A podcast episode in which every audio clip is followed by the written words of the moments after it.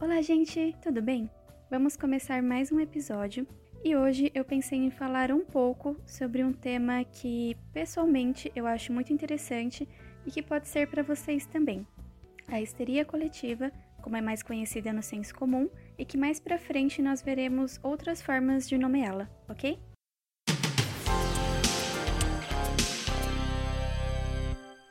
Bom, quem nunca ouviu falar sobre o personagem da DC, Coringa, provavelmente esteve esse tempo todo em outro mundo, porque não é possível não conhecer um dos principais vilões do Batman. Na verdade, ultimamente ele está sendo mais famoso do que o próprio herói. Até quem não é muito ligado no universo nerd e geek reconhece o palhaço insano.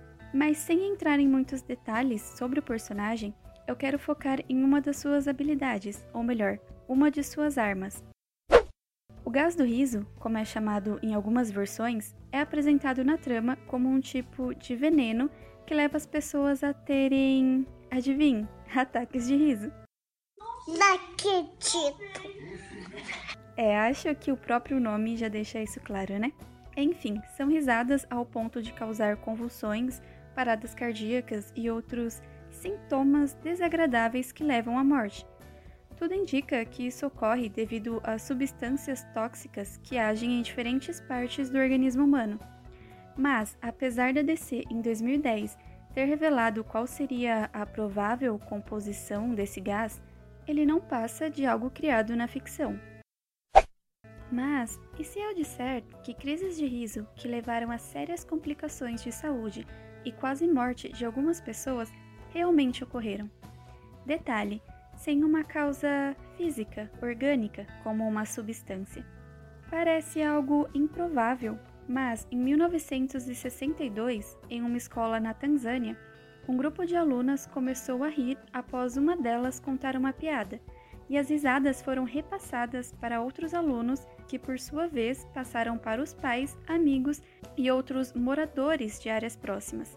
Como consequência desse contágio de riso, várias escolas precisaram ser fechadas por um tempo, já que cerca de mil pessoas, grande parte crianças e adolescentes, foram afetadas. E vocês acham que esse fenômeno foi passageiro? Bom, ele só desapareceu completamente após 18 meses. As crises de riso levaram a diversos sintomas derivados do próprio riso incontrolável, como dor, desmaios, problemas respiratórios, erupções cutâneas e até ataques de choro. Se você achou esse caso interessante, já pode se preparar, porque vou citar outros bem piores ou melhores, não sei. Mas antes, vamos entender um pouco o que é a histeria coletiva e suas possíveis causas. Afinal, por incrível que pareça, é um fenômeno que ocorre muito e que muitas vezes é passado despercebido. A histeria coletiva, doença psicogênica em massa ou ainda Contágio comportamental, como também é conhecida, é um fenômeno de rápida disseminação de sintomas físicos em um grupo de pessoas, sem uma causa orgânica plausível. Ou seja, as pessoas apresentam os mesmos sintomas físicos, comportamentais e até mesmo doenças sem causa provável.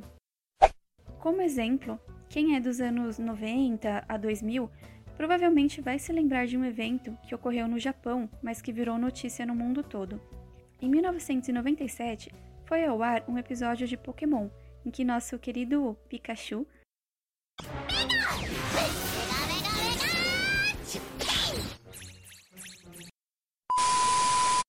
usa o seu poder de raios, causando uma explosão com efeitos de flashes na tela das TVs. Essa cena de 5 segundos foi responsável por causar dores de cabeça, náuseas e convulsões em cerca de 600 pessoas que foram diagnosticadas com um tipo raro de epilepsia fotossensível, causada pelos efeitos da animação.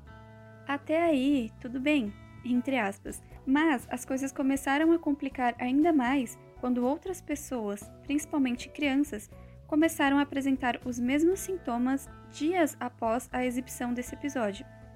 Ao todo, cerca de 12 mil crianças foram afetadas e os médicos não sabiam explicar o motivo.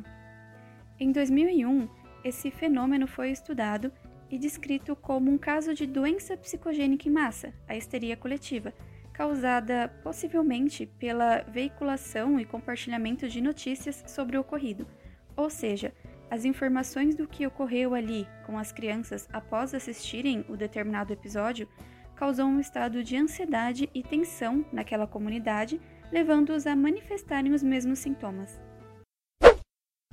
Depois disso, eles baniram o episódio e, claro, começaram a circular teorias de que a animação era demoníaca, que foi criada para fazer mal para as crianças, enfim, o que geralmente acontece com eventos desse tipo, uma associação com o sobrenatural.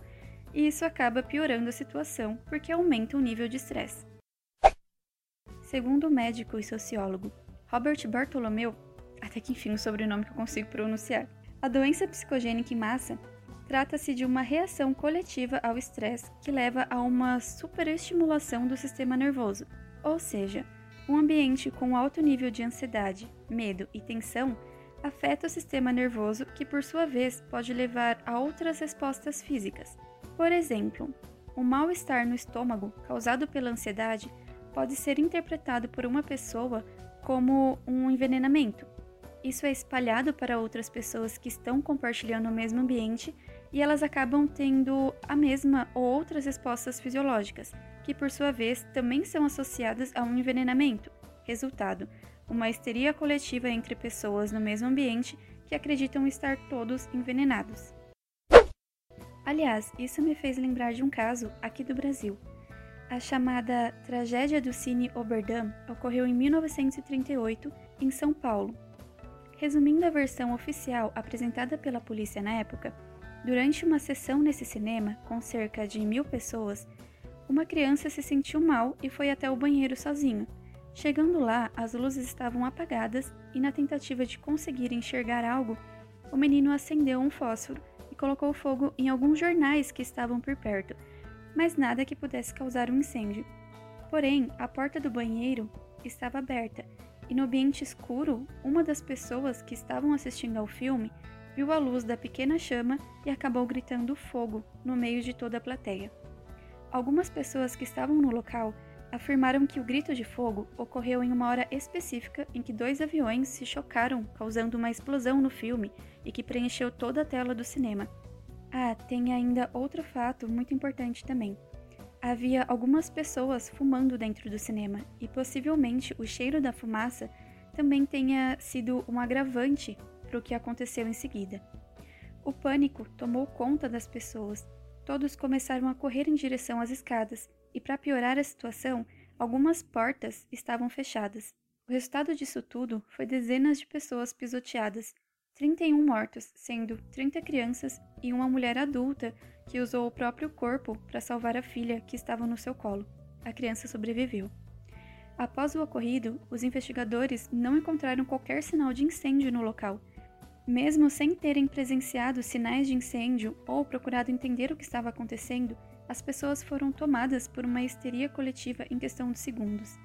Esse é um exemplo de como o poder da dinâmica de grupo tende a assumir o controle e as pessoas são absorvidas pelos sintomas da multidão. Para quem não sabe, o prédio desse antigo cinema ainda existe. É uma construção arquitetônica muito bonita e que foi conservada da mesma forma até hoje. Ele fica no bairro do Brás, em São Paulo, e atualmente é uma loja da Zelo. Acredito que quem mora em São Paulo já deve ter passado pelo local sem saber que lá foi palco de uma tragédia dessas. Eu mesma já passei por ele várias vezes e só fui descobrir escrevendo esse podcast. O teórico Jenner, em 1980, sugeriu a teoria da desindividualização para falar sobre fenômenos de grupo.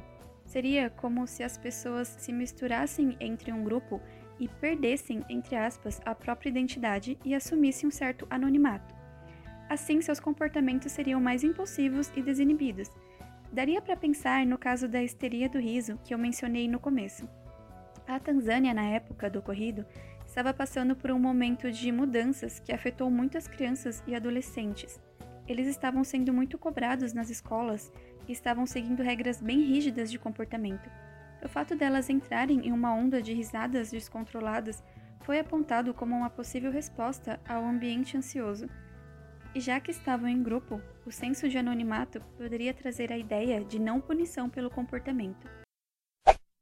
Já outro teórico, Reicher, em 2001, sugeriu que o grupo pode levar as pessoas a um senso de empoderamento e identificação com as mesmas ideias e normas dos outros envolvidos, levando todos a terem o mesmo comportamento.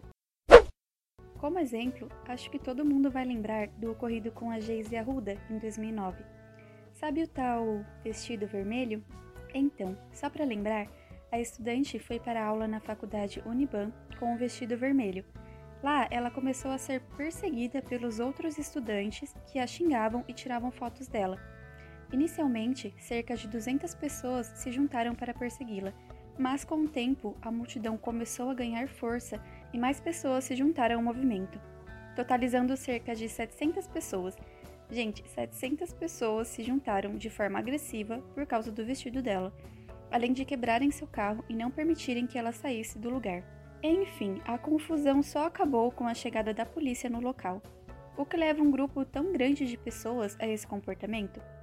Na época, o ocorrido foi associado a um tipo de histeria coletiva sexista, já que o grupo compartilhava crenças machistas relacionadas à roupa dela e o coletivo acabou empoderando as atitudes das pessoas envolvidas. Bom, com esses exemplos, é possível perceber que a histeria coletiva pode surgir quando há alguma ameaça ou crença compartilhada socialmente, seja a ameaça de incêndio, de mal-estar após ver, usar ou ingerir algo que supostamente fez mal a alguém, ou até mesmo convicções enraizadas socialmente. Na maioria dos casos, o evento se agrava quando ocorre um período instável, como a grande caça às bruxas durante a Inquisição e a Guerra dos Mundos, como ficou conhecida a histeria da invasão alienígena, um pouco antes de ocorrer a Segunda Guerra Mundial. Na verdade, eu poderia citar diversos casos ao longo da história da humanidade, porque não é um fenômeno raro.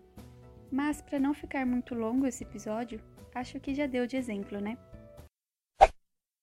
Um ponto importante de comentar aqui é como lidar com esses eventos.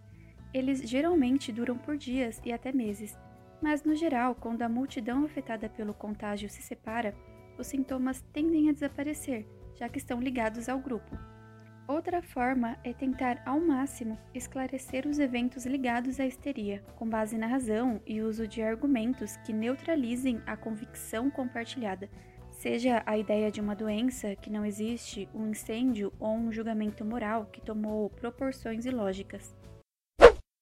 Se você achou que esses casos estão fora da sua realidade, que são estranhos ou até absurdos, é porque está olhando do lado de fora, e é muito mais fácil perceber as proporções exageradas quando não se está sendo influenciado pelo grupo.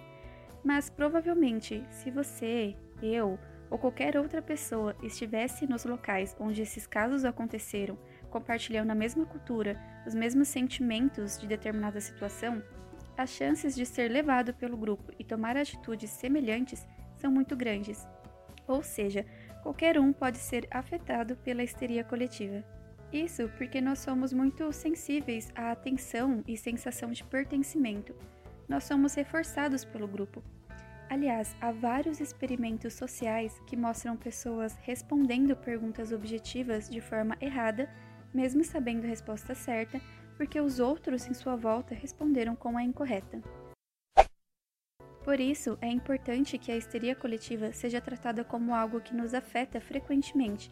Aliás, eu disse que não ia mais dar exemplos, mas esses dias mesmo, no início da pandemia que estamos vivendo, um grande número de pessoas passou a estocar produtos e papel higiênico em suas casas, porque supostamente, né, algumas fake news se espalharam dizendo que faltariam produtos nos mercados. E curiosamente, foi justamente esse surto coletivo, sem qualquer né, veracidade, que causou a falta de alguns produtos. E claro, em um momento de tensão, ansiedade e vários sentimentos negativos que estamos vivendo com essa pandemia, as chances de surgirem histerias coletivas podem aumentar. Aí a importância de sempre verificar se as informações compartilhadas nas redes são verdadeiras e se atentar aos nossos comportamentos. Bom, como eu disse, há vários outros casos reais de histeria coletiva. Tem também obras fictícias, filmes, séries, animes que usam esse tema. Mas para não ficar muito longo e cansativo esse episódio, eu não vou citar mais exemplos. Acho que eu trouxe os principais assuntos sobre esse fenômeno social. Claro que tem muito mais informação em artigos e pesquisas, mas não dá para abordar tudo aqui, né? Se tiverem dúvidas ou quiserem algum material sobre esse assunto, é só me pedir. Se possível, me digam o que acharam desse tema para eu poder ter uma noção do que melhorar ou focar nos próximos, ok? Então é isso. Obrigada por me escutarem até aqui. Até o próximo e se cuidem!